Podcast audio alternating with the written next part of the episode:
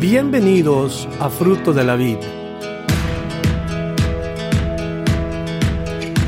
Nuestro deseo es presentarle la palabra de Dios de una manera sistemática, con el fin de que usted aprenda, conozca y crezca en su relación personal con Dios. Esperamos que el mensaje de hoy bendiga su vida. Biblias en el capítulo 4 del libro de los Hechos. Hoy vamos a continuar. Um, y, y, comienzo con una pequeña introducción, hablando acerca de la vida de los cristianos. Mucha gente que un día caminaron la vida cristiana, al momento de sentir presión, cuando se ven perseguidos o cuando se ven amenazados, les hace fácil dejar el camino de, del Señor. Y yo creo que Dios usa esto para quitar de en medio a las personas que no son verdaderas.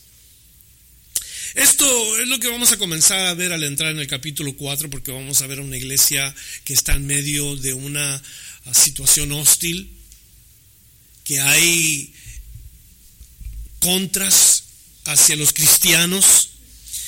Y Dios va a usar todo esto para señalar a los que son verdaderos cristianos. Los discípulos aquí comienzan a ser perseguidos, a ser puestos en la cárcel. Pero vamos a darnos cuenta que ellos no dan paso atrás, al contrario. Como que como que esto los impulsa más a continuar. Como que ellos, en lugar de estar temerosos, su corazón y su mente están en el temor no de los hombres, sino en el temor de Dios, que es una gran diferencia. Y, y ellos temen más a Dios que a César. Eso es bien importante. Más grande que todas las cosas era su fe por Dios, su amor por Dios. Y esta fe y este amor les permite llenarse de valor espiritual sin negar a Jesús. Y eso es lo que vamos a ver juntos. Ojalá que aprendamos en esta mañana y salgamos de aquí con valor verdadero, con un impulso más grande del que con el que llegamos hoy de que no nos pare nada, de que salgamos de verdad con nuestra fe cristiana y compartamos nuestra fe con la gente que necesita oír de Cristo. ¿Está conmigo? Dale pues, vamos a hacerlo entonces. Verso 1 del capítulo 4. Estaban Pedro, usted sabe, Pedro y Juan habían estado siendo cuestionados por lo que había pasado en el templo. Y nos dice el verso 1, hablando ellos al pueblo vinieron sobre ellos los sacerdotes con el jefe de la guardia del templo y los saduceos. Y aquí hay una distinción entre dos grupos, los sacerdotes con el jefe de la guardia del templo y los saduceos. De estos dos vamos a estar hablando un poquito. Nos dice el verso 2, resentidos de que se enseñase al pueblo o de que enseñasen al pueblo y anunciasen en Jesús la resurrección de entre los muertos. ¿Se acuerdan el capítulo 2? Cuando están los discípulos del Señor esperando la promesa del Espíritu Santo. Recuerden que fuimos a través de esto. ¿Cuántos se acuerdan de eso? En esta porción leímos y vino sobre ellos el Espíritu Santo. O vino sobre ellos lenguas repartidas como de fuego. Sobre ellos. En esa ocasión, el que algo viniera sobre los discípulos es positivo algo bueno. Pero en esta ocasión se nos dice, vinieron sobre ellos los sacerdotes con el jefe de la guardia del templo. En este aspecto es negativo. No vinieron con intención de bendecirlos, vinieron con la intención de maltratarlos, de callarles la boca. Los sacerdotes en su mayoría fariseos, que esta es la primera distinción que hacemos. Esta es una de las divisiones del grupo llamado el Sanedrín, líderes de la nación de Israel. El otro eran los saduceos. Unos creían una cosa, los otros creían otra cosa. Tristemente decirlo que hay muchas congregaciones en donde los cristianos creen una cosa y otros creen otra cosa. Y esto no puede ser así, ¿verdad que no, hermanos?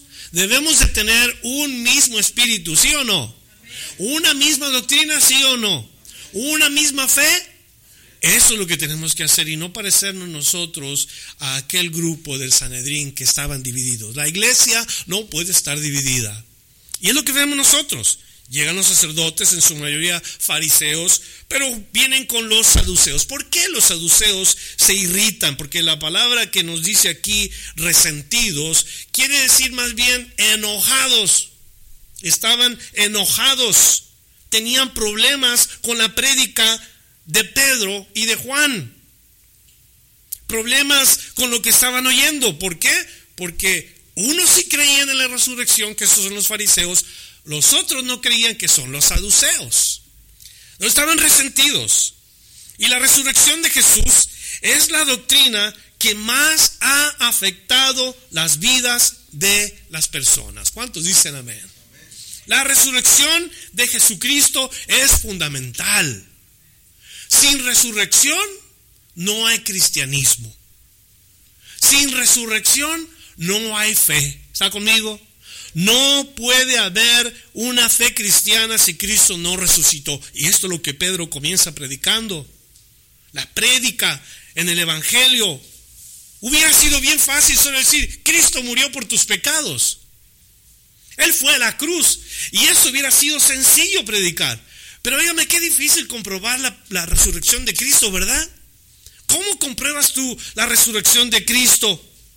Sin embargo, el Señor dijo que habíamos de ir y llevar el Evangelio de las buenas nuevas. Sí, Cristo murió por ti y por mí, pero también resucitó al tercer día venciendo la muerte. Gloria a Dios. Él es la razón por la cual nosotros estamos aquí.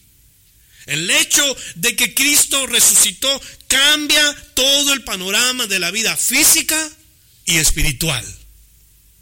Si Cristo no resucitó, nada cambia. Todo sigue igual. Y aún, dice Pablo, todavía estamos en nuestro pecado. Entonces, la resurrección es indispensable en nuestra fe cristiana. Los incrédulos, por otra parte, cuando oyen hablar acerca de la resurrección, se burlan. A través de los años, los incrédulos han tratado de ridiculizar la resurrección de Jesús.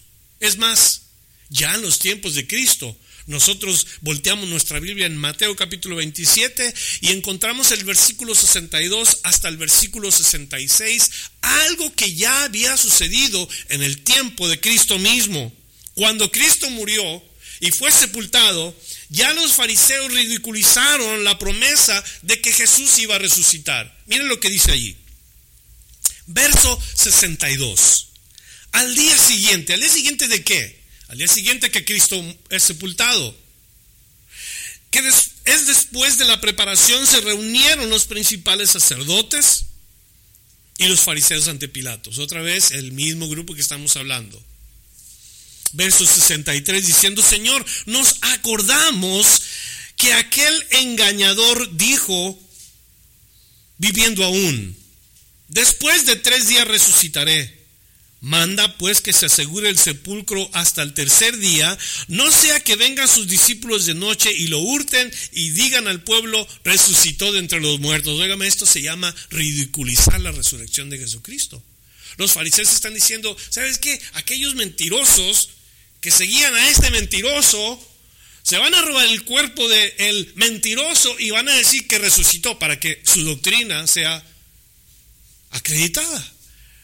Eso es lo que están ridiculizando los fariseos. Dice, y será el postrer error peor que el primero, tratando de burlarse de lo que Cristo dijo. Y Pilato les dijo, ahí tenés la guardia, Id, asegurarlo, como sabes. Entonces ellos fueron, asegurando el sepulcro, sellando la piedra y poniendo la guardia. ¿Y qué pasó el tercer día? Gloria a Dios, Cristo resucita. Y comenzando con la guardia que se quedaron como muertos, siguiendo con la piedra removida, hablando de los ángeles, mirando al sepulcro, todo es prueba de que Cristo resucitó. ¿Cuántos dan gloria a Dios? Cristo vive. ¿Y a su nombre? Gloria. ¿Y a su gloria? Más gloria. y ahí está la resurrección de Cristo, siendo expuesta por el primer, como podemos decir, predicador entre los cristianos, Pedro. Uno que negó a Cristo pero que su fe fue fortalecida porque el mismo Señor oró por él, que su fe fuera fortalecida. ¿Y cómo la fortalece el Señor? Enviando su Espíritu para que él pudiera testificar del Señor. Gloria a Dios. Verso 3. Están hablando ellos, vienen los, los fariseos y los saduceos encima de ellos para tomarlos y no dejarlos hacer lo que están haciendo. Y dice el verso 3 y les echaron mano y los pusieron en la cárcel hasta el día siguiente porque ya era tarde. Aquí Lucas, como con un poquito de sentido del humor, nos dice que los tuvieron que poner en la cárcel porque ya era tarde. Hágame usted el favor. E, es como, es como decir, no tenemos tiempo ahorita ya para hacer esto, vamos a seguir mañana, pero, pero vamos a meterlos a la cárcel, óigame. ¿Quién hace eso? Solamente para cuestionar a alguien. Vamos a hablar de la cárcel. ¿A cuántos de ustedes les gusta hablar de la cárcel? ¿Cuántos han conocido la cárcel? ¿O estado en la cárcel? Yo creo que muy pocos de los que estamos aquí, ¿verdad? Yo a la edad de 14, 15 años fui puesto en la cárcel por un rato. Porque andábamos de traviesos en la calle con los amigos haciendo lo que no debíamos. Y conocí la cárcel de esa manera. Unas cuantas horas. Pero ¿qué tal si hubiera sido un crimen mayor? Yo hubiera estado en la cárcel por años. Ya cambia la cosa, ¿verdad? Pues Pedro llega a la cárcel juntamente con Juan. Es la primera vez que vemos a un cristiano ser puesto en la cárcel por motivo de la prédica de la palabra de Dios. Que yo sepa, y ustedes también, robar es un crimen. ¿Sí o no? Que yo sepa, quitarle la vida a otra persona es un crimen penado. Que yo sepa, cometer fraude es un motivo de cárcel, pero predicar la palabra motivo de cárcel. Pedro y Juan pasaron toda la noche en la cárcel por predicar la palabra de la resurrección. ¿Cómo llegaron a este lugar? ¿Qué habrán hecho? Como les dije, ya era tarde, bueno, hay que meterlos a la cárcel, no se nos vayan a ir, tomen un avión y se vayan, ¿verdad? No, en ese tiempo no había aviones, pero, pero no se nos vayan a ir, hay que ponerlos en la cárcel. La cosa no había terminado ahí, como dijo Raúl Velasco, aún hay más. Habrán caído en la cárcel y están deprimidos, ¿Qué habrán hecho en la cárcel? ¿Sabe usted que esta no iba a ser la única vez que estos hombres iban a caer en la cárcel por su fe? El mismo libro de los Hechos nos dice que en el capítulo 5 vuelven a caer en la cárcel. Y luego el capítulo 12 nos dice que vuelven otra vez a caer en la cárcel. Pedro, preso por la prédica de la palabra de Dios. ¿Cuándo dijo Pedro? Ahí nos vemos. Cuando Pedro demostró que ya no podía seguir siendo cristiano por tantas cosas que le estaban pasando. ¿Y sabe cuánta gente hace eso en nuestros días? Que comienza un poquito la presión, comienza un poquito a sentirse uno como amenazado y lo primero que hacen, ahí nos vemos y dejan el camino de Cristo. Se olvidan de Dios. Y luego dicen, yo no sabía que el cristianismo iba a ser así y se van, siguen su camino. Pedro, por el contrario, era puesto en la cárcel y parecía que más impulso, parecía que más amor, más fe, y todo crecía conforme la vida de Pedro iba avanzando. ¿Sabe cómo terminó Pedro? Crucificado, cabeza abajo, por su fe. No podemos parar ante las amenazas, ante las, las palabras contrarias que oigamos de la gente incrédula, nuestra fe debe de continuar todos los días, hasta el último día que estamos en este mundo, queridos hermanos. ¿Estamos dispuestos? ¿Estás tú dispuesta, hermana, a que tu fe sea aprobada de esta manera? ¿O vas a correr rápido en la primera oportunidad cuando se te ofenda o cuando se te presione o cuando se te amenace? Ellos cayeron en la cárcel por predicar la resurrección. No hicieron nada malo, no cometieron un crimen, pero allí se vio un verdadero cristiano. En Pedro y en Juan. Versículo 4 nos dice, pero muchos de los que habían oído la palabra creyeron. Eso es bien importante. ¿Qué importa lo que pasa después de que predicamos la palabra? Lo que importa es que cuando tú predicas la palabra, la semilla ya se plantó. Amén. La semilla se puso en la tierra. Y necesitamos, lo único que tenemos que hacer es hacernos a un lado, orar por esa gente y ver la mano de Dios trabajar en la vida de cada una de estas personas que oyeron la palabra de Dios y caminaron con Cristo. Hace una semana saliendo de la iglesia fuimos a comer, fuimos a comprar unos muebles, el lugar donde estaban los muebles estaba cerrado. Pero estaba una señora a unos cuantos negocios afuera de, su, de, su, negocio y nos vio que ya nos íbamos y nos habló, oye, ¿no quieren dejar su teléfono? Yo le digo a la persona de aquí del lugar quiénes son para que ella se comunique con ustedes. Y era una conocida nuestra. 20 años sin verla. Una persona a quien le compartimos la palabra 20 años atrás. Vio a, Sonia la vio y le dice, ¿no eres tú, fulanita de tal? y ella dice, sí, yo soy. Y la, la mujer, que ahora ya es una, una, mujer de nuestra edad, pues, dijo, yo, yo veía a la señora, ¿quién es esta mujer tan bonita? Pero no sabía quién era. Luego me ve a mí y me mira y dice, José Luis. Y me corrió y me abrazó y, ya nos reconoció. Pero ¿sabe qué? Para la gloria de Dios, esta mujer encontró a Cristo. En los 20 años, en el proceso que Dios comenzó al sembrar la semilla cuando nosotros le compartíamos, hasta todo ese tiempo la volvemos a ver, para gloria y honra de Dios y para nuestro gozo, esta mujer ahora camina con Cristo. Y sabe que entramos al lugar porque durante ese rato, cuando estábamos platicando con ella, abrió el hombre de la mueblería y nos dimos cuenta que también es cristiano, el hombre. Y él supo que nosotros éramos cristianos. Y qué diferente trato, ¿verdad? Pero la idea de que cuando, cuando oímos la palabra no podemos solamente decir, oh, sí, ya escuché eso, sino más bien abrir nuestro corazón, dejar que la semilla sea plantada y germine y crezca y produzca al 30, al 60 o al 100 por uno. Porque eso es lo que Dios quiere. Y contentos salimos de este lugar porque la semilla que se plantó 20 años había producido para la gloria de Dios. No podemos parar de compartir la palabra. ¿Me escucharon? A ver, dígalo conmigo. No podemos dejar de compartir la palabra. Otra vez. Eso es algo que debe de estar en nosotros. Como un lema casi, casi. No puedo dejar de compartir la palabra. Es un ardor en mi corazón cuando la palabra está en mí. No me puedo quedar con ella, tengo que compartirla. Y mire el número de los varones que se convirtieron.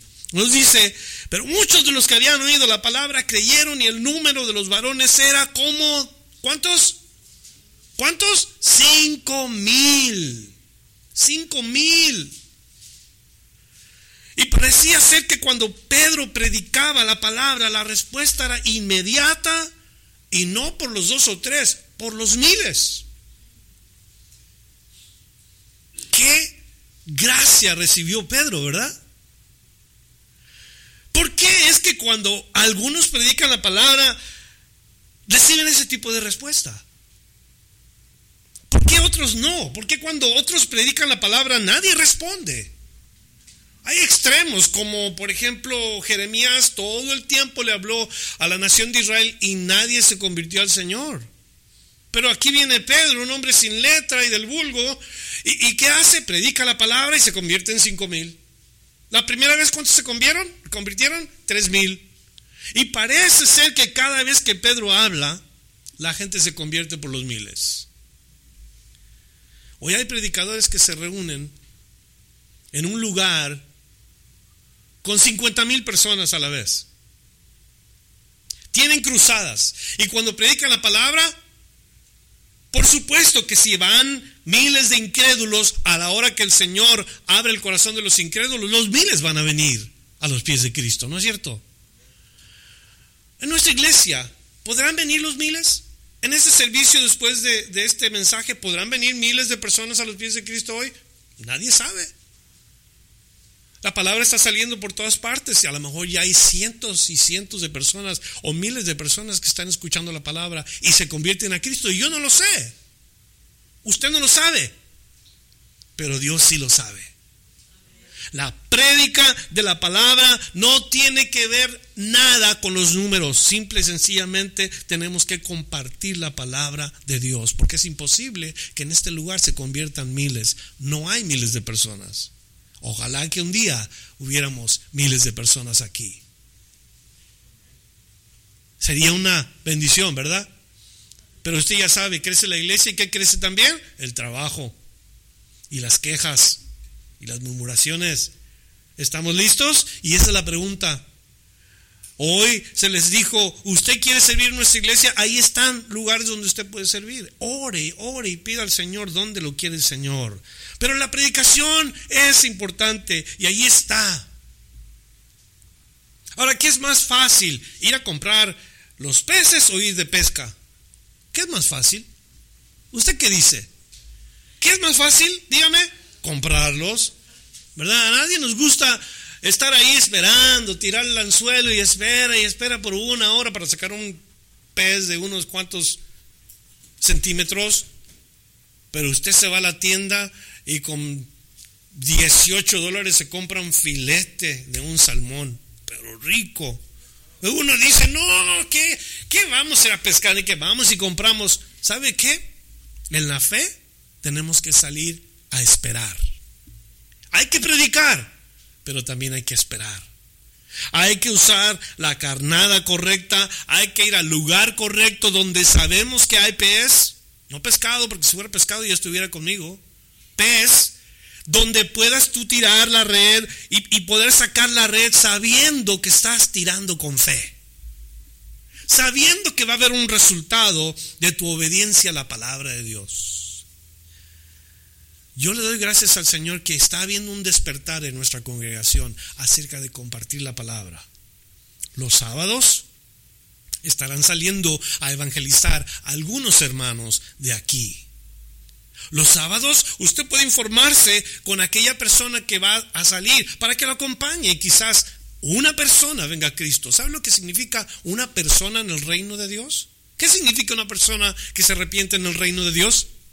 Fiesta gozo, alegría. El día que tú te convertiste, todo el mundo estaba contento. Los únicos que no estaban contentos eran tal vez tus familiares incrédulos. Pero de ahí en más, todo el mundo estaba feliz, contentos. Y así es lo que debe de suceder cuando se predica la palabra. Ahí está.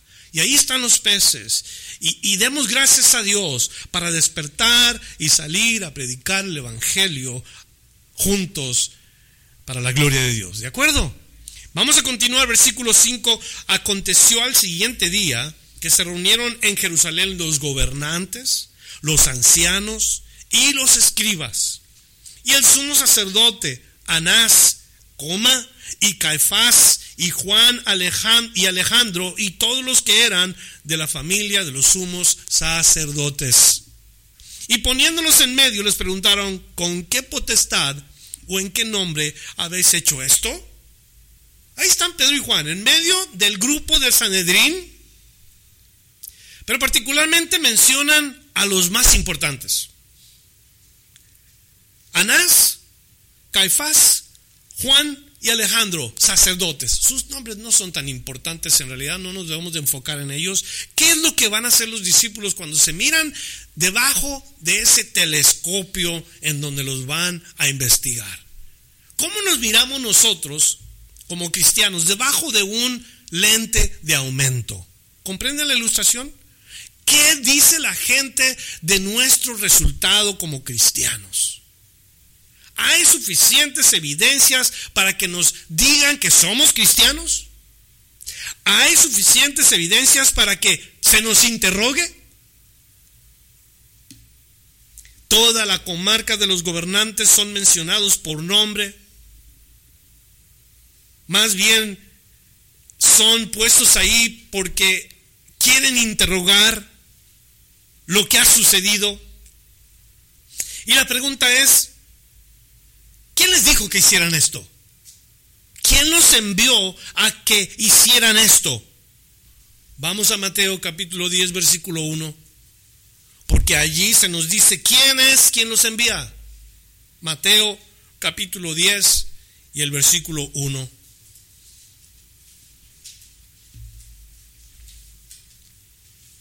Miren lo que dice. Entonces llamando a sus doce discípulos, particularmente estamos hablando de Pedro y Juan.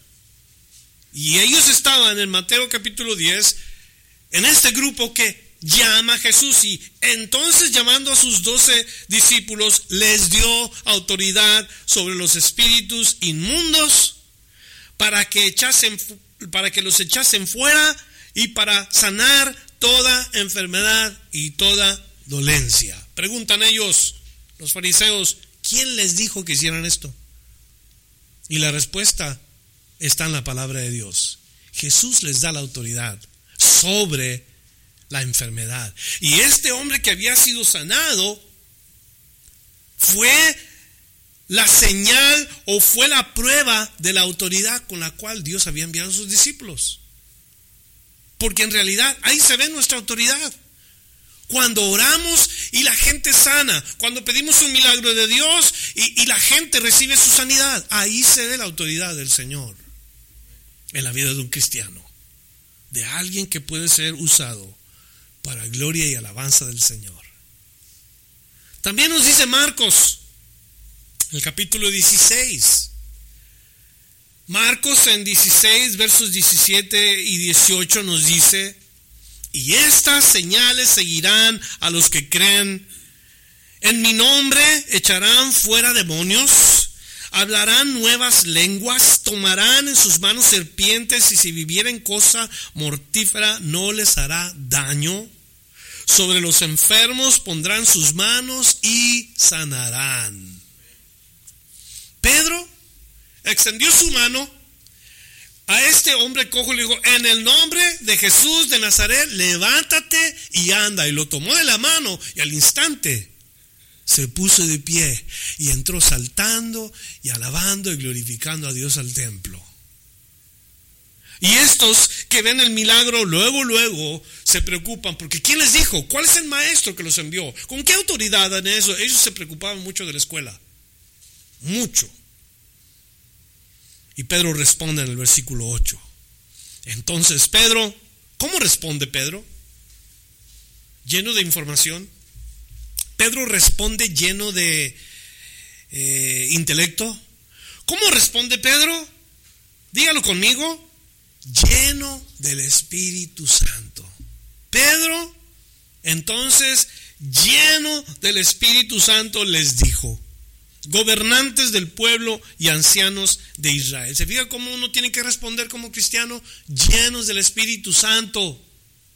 Cuando alguien te pregunta acerca de tu fe, responde lleno del Espíritu Santo. No te pongas a pelear religión.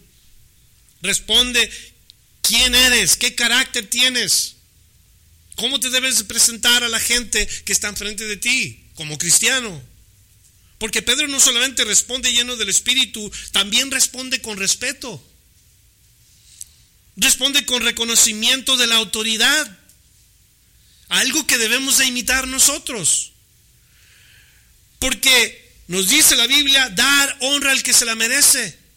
¿Sí o no? Y a veces se habla mal de los cristianos porque son irrespetuosos, irreverentes, no respetan la autoridad, rompen la ley. Y, eso es un testimonio malo para el cristianismo, para Cristo. ¿Quién va a respetar esa autoridad? Nadie. Dios quiere que seamos respetuosos y sujetos a la autoridad. Nos dice Romanos 13, versos 1 al 5, se lo leo. Romanos 13, 1 al 5. Nos dice qué es lo que tenemos que hacer y cómo debemos de actuar. Dice, sométase toda persona a las autoridades superiores porque no hay autoridad sino de parte de Dios y las que hay por Dios han sido establecidas. Usted y yo pensamos es que el Partido Demócrata, el Partido Republicano, todo esto pasa porque Dios quiere. Dios lo permite. Y es Dios quien ha permitido esto para que nosotros estemos sujetos a la autoridad. Verso 2, de modo que quien se opone a la autoridad, a lo establecido por Dios, resiste y los que resisten acarrean condenación para sí mismo. Verso 3, porque los magistrados no están para infundir temor al que hace el bien, sino al malo. Los magistrados, los que tienen la autoridad, ellos no están ahí para tratarte mal, más bien están para ayudarte. ¿Sabe cuándo sucede que nos, nos ponemos nerviosos? ¿Por qué sucede que nos ponemos nerviosos cuando andamos en nuestro carro y vemos una patrulla al lado nuestro? ¿Qué será que nos pone nerviosos? ¿Nos estamos comportando bien con las leyes de tráfico o estamos rompiendo la ley de tráfico? Dice 45 y vamos a 85 o, o qué onda? Digo, ¿qué está pasando? ¿Por qué tememos la autoridad si están para hacernos bien? Queda en su conciencia. ¿Quieres pues no temer la autoridad? Dice, haz lo bueno y tendrás alabanza de ella. La autoridad misma te va a respetar. Van a ver tu récord y decir, oh, este no debe ninguna multa. No se pasa nunca la velocidad. Yo debo un montón de multas. Usted debe un montón de multas, si somos honestos. ¿Verdad que sí? ¿Ah? ¿Cuántos dicen amén? De todas maneras rompemos las leyes, por eso nunca nadie puede uno decir yo no debo nada. ¿Cuánta falta nos hace Cristo, no es cierto? Verso 4, porque es servidor de Dios para tu bien, pero si hace lo malo, teme, porque no en vano lleva la espada, pues es servidor de Dios, vengador para castigar al que hace lo malo, por lo cual es necesario estarle sujetos, no solamente por razón del castigo, sino también por causa de la conciencia. Próxima vez que te subas a tu carro, respeta las señales de tránsito y te va a ir bien. Y pasará la patrulla por el lado tuyo y dirás, eh, oficial, ¿cómo está? Porque no le debes nada. Si no, te vas a hacer hasta chiquito, ¿verdad? Porque... Vamos a continuar. Capítulo 4 de Hechos, verso 9 ahora. Continuamos.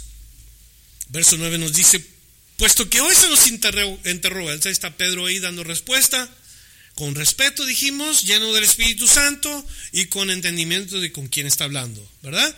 Dice él, puesto que hoy se nos interroga acerca del beneficio hecho a un hombre enfermo, de qué manera éste ha sido sanado, sea notorio a todos vosotros y a todo el pueblo de Israel que en el nombre de Jesucristo de Nazaret, a quien vosotros crucificasteis y a quien Dios resucitó de los muertos por él, este hombre está en vuestra presencia sano.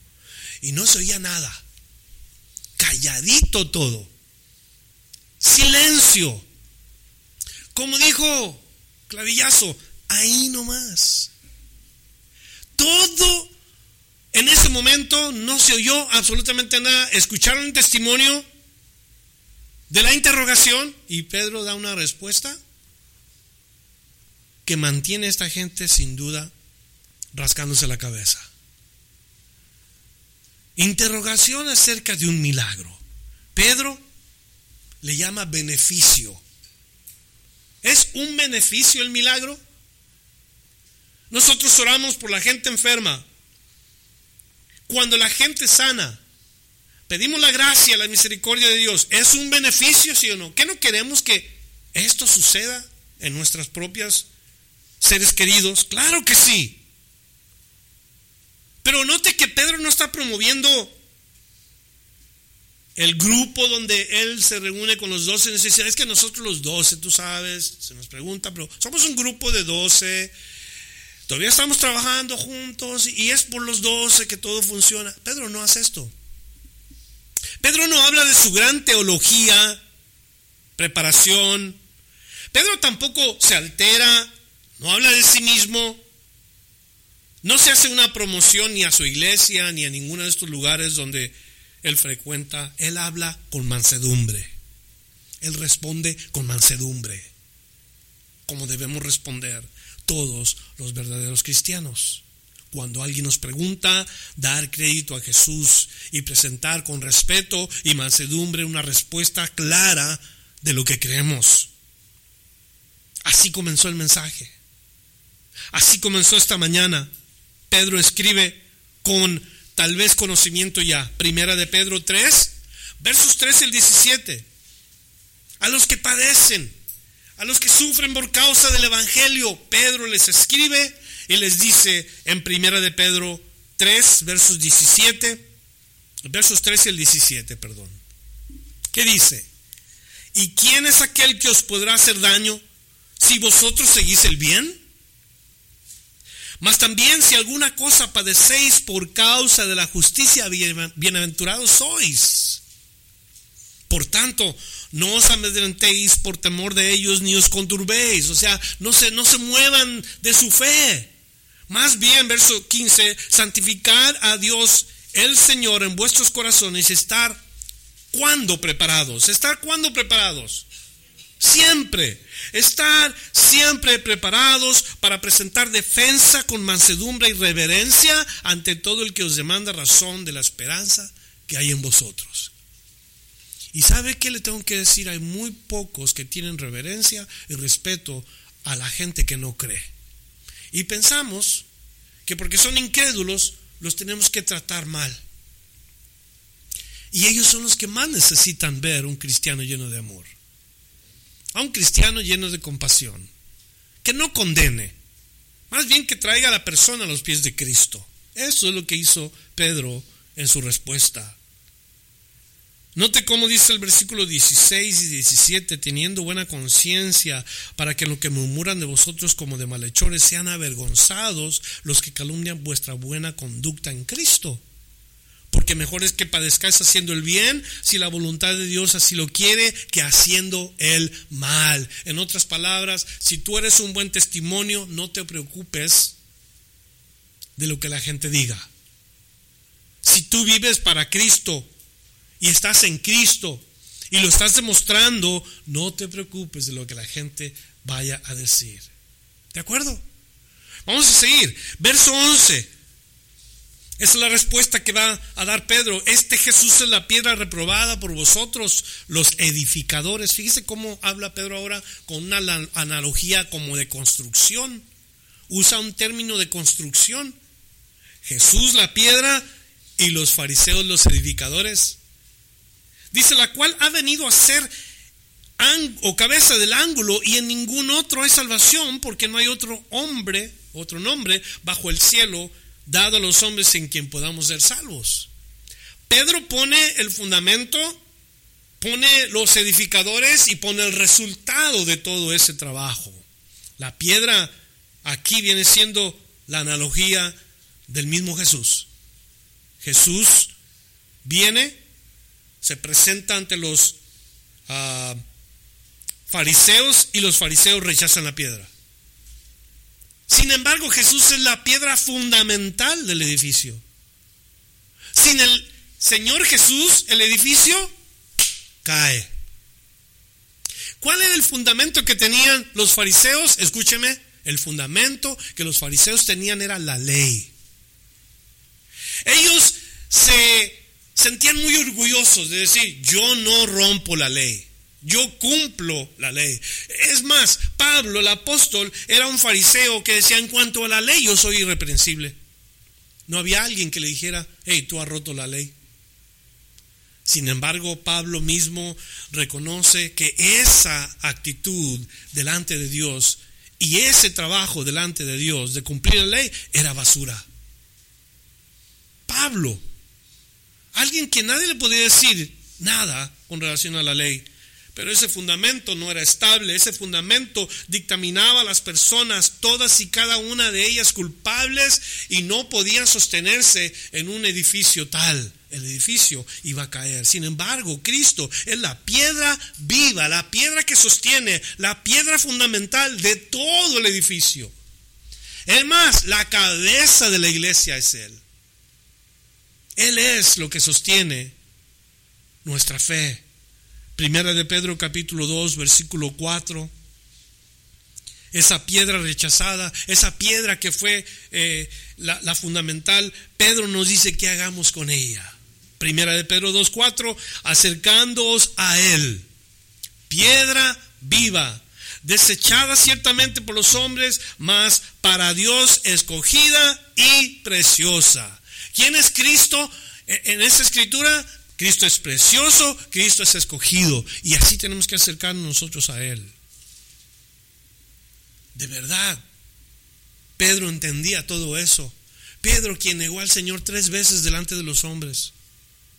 Que escribe cuando te pregunten de tu fe, responde con mansedumbre, con respeto. Mire lo que dice, acércate a Él, acércate a Él.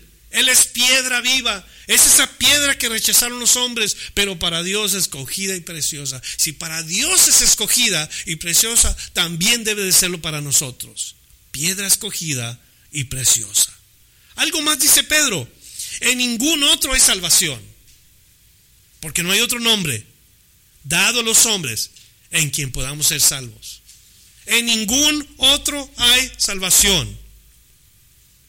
No es verdad que la religión pueda salvar. No puede ser posible que haya una religión que te salve. En ningún otro hay salvación. ¿Sabes tú? Una de las necesidades más grandes que las personas tienen es de comer. Desde que nacen, casi, casi hasta que mueren, comen. ¿No está interesante esto? Se preocupan por lo físico, por el cuerpo, porque no se hagan más viejos, porque se cuiden, porque y se preocupan por lo físico, lo físico, lo físico. Acerca del cabello, acerca del maquillaje, acerca de las cremas, acerca de todo tipo de cosas para que no se vea uno más viejo. Cuidan lo físico. Mira un ejemplo. En la vida, la persona promedio consumirá 8.868 litros de leche. Tomará 7.163 baños utilizando casi un millón de litros de agua y tendrá 104.390 sueños.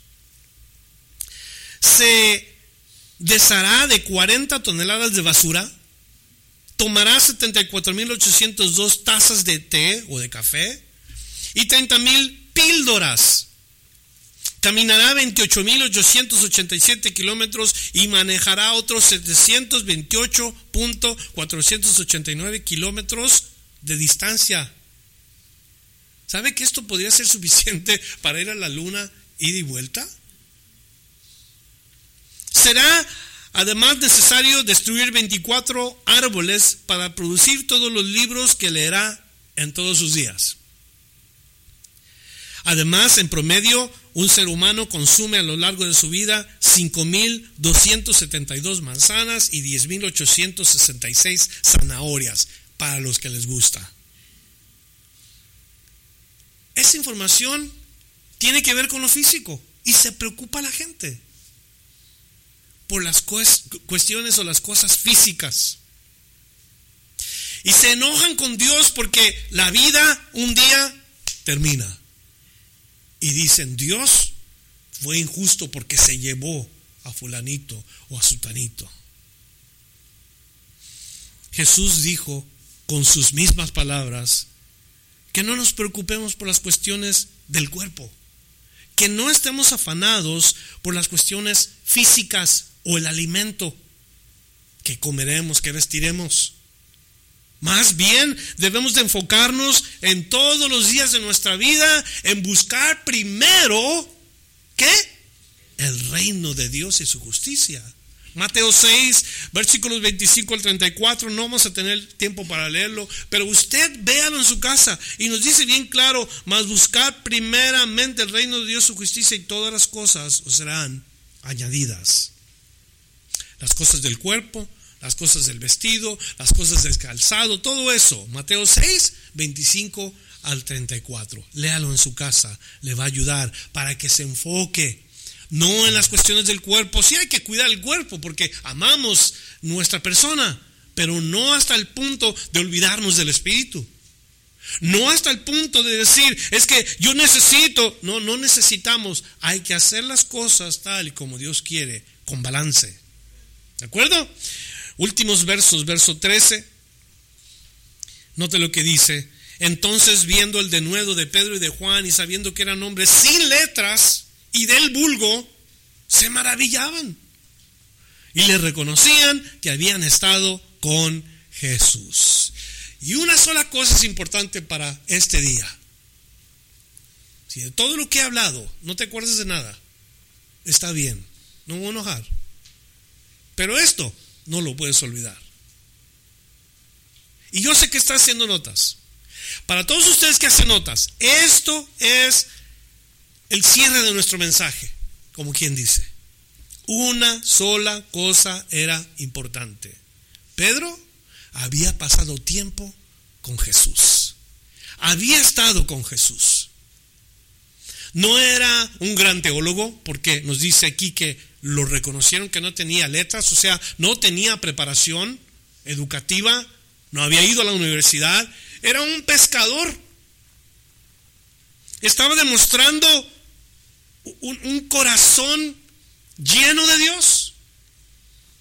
No, no, fueron grandes logros marítimos de pesca que Pedro hizo, no tenía títulos ahí, gran pescador en, su oficina, no había eh, regalos por sus grandes hazañas como pescador, nada de eso. Pedro simple y sencillamente fue reconocido como alguien que había estado con Jesús. Óigame, qué distinción. Qué distinción. Yo no, la verdad, no quisiera poner mi ministerio antes que mi relación con Cristo. Porque mi llamado a ser pastor no es antes de yo tener una relación con Cristo. Si yo no tengo una relación con Cristo, no puedo ser pastor. Si tú no tienes un caminar con Cristo, una relación personal con Cristo, no puedes ser lo que eres. Aunque tengas un ministerio grande, tengas ocho mil, diez mil personas, si tú no tienes una relación personal de todos los días con Cristo, no sirve ese ministerio. Y no importa qué ministerio tengamos, qué posición tengamos. No importa si hemos estado con los hermanos de la iglesia y los conocemos bien. Hay que dedicar tiempo para hablar con Jesús. Hay que dedicar tiempo para saber qué nos quiere decir Él. Conocerle todos los días. Oírle todos los días. Cuando menos eso es lo que la palabra de Dios nos dice a nosotros. Que tenemos nosotros que crecer en Cristo. Dios nos dice en segunda de Pedro de Pedro 3:18, allí nos dice la palabra lo siguiente: a todos los que queremos una relación creciente, una relación personal que va en aumento. Nos dice segunda de Pedro 3:18, antes bien crecer en la gracia y el conocimiento de nuestro Señor y Salvador Jesucristo. A él sea la gloria y hasta el día de la eternidad. Amén. A él sea la gloria, ahora y hasta el día de la eternidad. No podemos crecer, hermanos, en nada sin primero recibir. ¿Estamos? Otra vez lo voy a repetir. No podemos crecer en nada sin primero recibir. Por ejemplo, crecemos físicamente si recibimos la alimentación correcta. Ese es un ejemplo bien de todos los días. Podemos verlo bien claro todos los días, en todo lugar. Hay criaturas que comienzan su vida desde que comienzan a nacer y comienzan a reproducirse, o más bien nacen y comienzan a crecer porque el alimento se les está dando. Entonces uno recibe crecimiento cuando uno se alimenta. Para crecer en el conocimiento de Dios, si no recibimos la información, no podemos crecer en conocimiento. Si no recibimos la información, no podemos crecer en conocimiento. Y si no recibimos conocimiento, no creceremos en el Espíritu. Si hemos nacido del Espíritu, alimentemos el Espíritu. Porque la fe, la fe no es una religión, la fe en Cristo es una relación. Y esa fe debe de alimentarse. La fe viene por el oír, pero el oír de la palabra. No puede venir la fe por las cuestiones emocionales. Oh, la alabanza estuvo hermosa. Hoy estuvo una alabanza hermosa para el Señor, pero esa no es el fundamento de nuestra fe. Oh, es que tú sabes, a mí me encanta eh, el tiempo de convivio, pero eso no es lo que edifica nuestra fe. La fe viene por el oír y por el oír de la palabra de Dios. ¿Queremos crecimiento? Acerquémonos a Dios de esa manera. Y le voy a parar ahí, porque yo sé que usted tiene cosas que hacer hoy. Que va a salir allá al mundo a compartir su fe en la oportunidad que Dios le dé. Yo sé que usted va a ir y va a compartirle a alguien que Cristo vive. Que ese es el enfoque de hoy para nosotros. Donde quiera que te, lleve el Señor, donde quiera que vayas, acuérdate de algo, tu fe, que no se quede contigo. Tu fe se debe de ir hacia alguien más. Y que Dios te use en este día. Yo quisiera que oráramos juntos para que los verdaderos cristianos se preocupen por los incrédulos. Para que los verdaderos cristianos, aunque estén en amenazas, continúen avanzando sin, sin preocuparse, sin ser intimidados, o más bien sin preocuparse por las intimidaciones. Seguir adelante, hermanos. No sé qué te espera hoy. No sé cuáles son los planes de Dios para ti en este día. Pero una cosa sí sé, Dios va a ir contigo. Y Dios te puede usar. Dios te dé fortaleza y que Dios te dé sabiduría para que puedas llegar a ese lugar donde tú vas a tratar con el corazón por medio del Espíritu Santo, el corazón de los incrédulos. Por la culpa tuya, algunos lugares van a vender menos, lugares como licorerías van a vender menos. Por la culpa tuya, porque tú vas a salir a compartir la palabra de Dios, algunas familias van a comenzar a ver muebles y van a comenzar a, ver la influencia de Dios en sus, en sus hogares. Por la culpa tuya, muchos que iban al infierno ahora van a ir al cielo. Sé culpable, sé culpable de eso. Es bueno que tú vayas y compartas tu fe, predique la palabra y no te preocupes si no ves tú el resultado. En 15 o en 20 o tal vez un poquito menos, alguien te diga, oh, fulanito de tal se convirtió. Oh, ¿te acuerdas de aquella persona? Vinieron a Cristo. Eso es una bendición. Así que se los dejo yo así y oramos al Señor que Dios te llene con su espíritu, me llene con su espíritu y podamos compartir nuestra fe. ¿Sale? Inclina tu rostro con reverencia y con respeto, venimos delante de Dios. Y los cristianos verdaderos que de verdad nos preocupamos por la gente incrédula, no nos va a preocupar, Señor, el que nos amenacen o dejemos de hablar. Estos dos que salieron a predicar, Pedro y Juan, nos dan un ejemplo de una conversión genuina, de una relación personal con Cristo genuina. Si nosotros vamos a compartir, Señor, y aquella persona que oiga se beneficia, como Pedro dijo, el beneficio a este hombre fue su sanidad. Nosotros oramos y pedimos que el beneficio para la gente que no te conocen sea la sanidad de su alma. Conozcan el perdón de Dios por medio de Cristo Jesús. Ayúdanos a sembrar la semilla. Ayúdanos a, levantar a aquellas personas que están caídas al perdido que seamos, Señor, compasivos, porque así nos encontró alguien un día y fueron obedientes a tu palabra, Señor. Permítenos que por nuestra culpa haya mejores estadísticas en todo sentido de la palabra en este mundo, que haya menos accidentes por nuestra culpa que haya más hombres responsables, más mujeres entregadas, que se, que se disminuyan las tragedias. Y gracias Señor, porque los primeros que respondemos a las necesidades de la gente somos los cristianos. Oramos, Padre, por un espíritu contrito y humillado delante de, la, de ti y delante de los hombres con respeto, con reconocimiento de la autoridad. Y Padre, que tu presencia y tu nombre sean conocidos en nuestra comunidad de Fontana y sus alrededores. Y gracias por todo lo que estás haciendo, por los medios de comunicación, por la internet que nos has provisto aquí en este lugar para llegar a lugares como los que mencionamos al principio. Alcanza, Señor, a toda esta gente. Y, y que nosotros entendamos, sí somos la sal de la tierra, sí somos la luz del mundo, porque hagamos nuestra función de acuerdo a lo que tu palabra nos dice.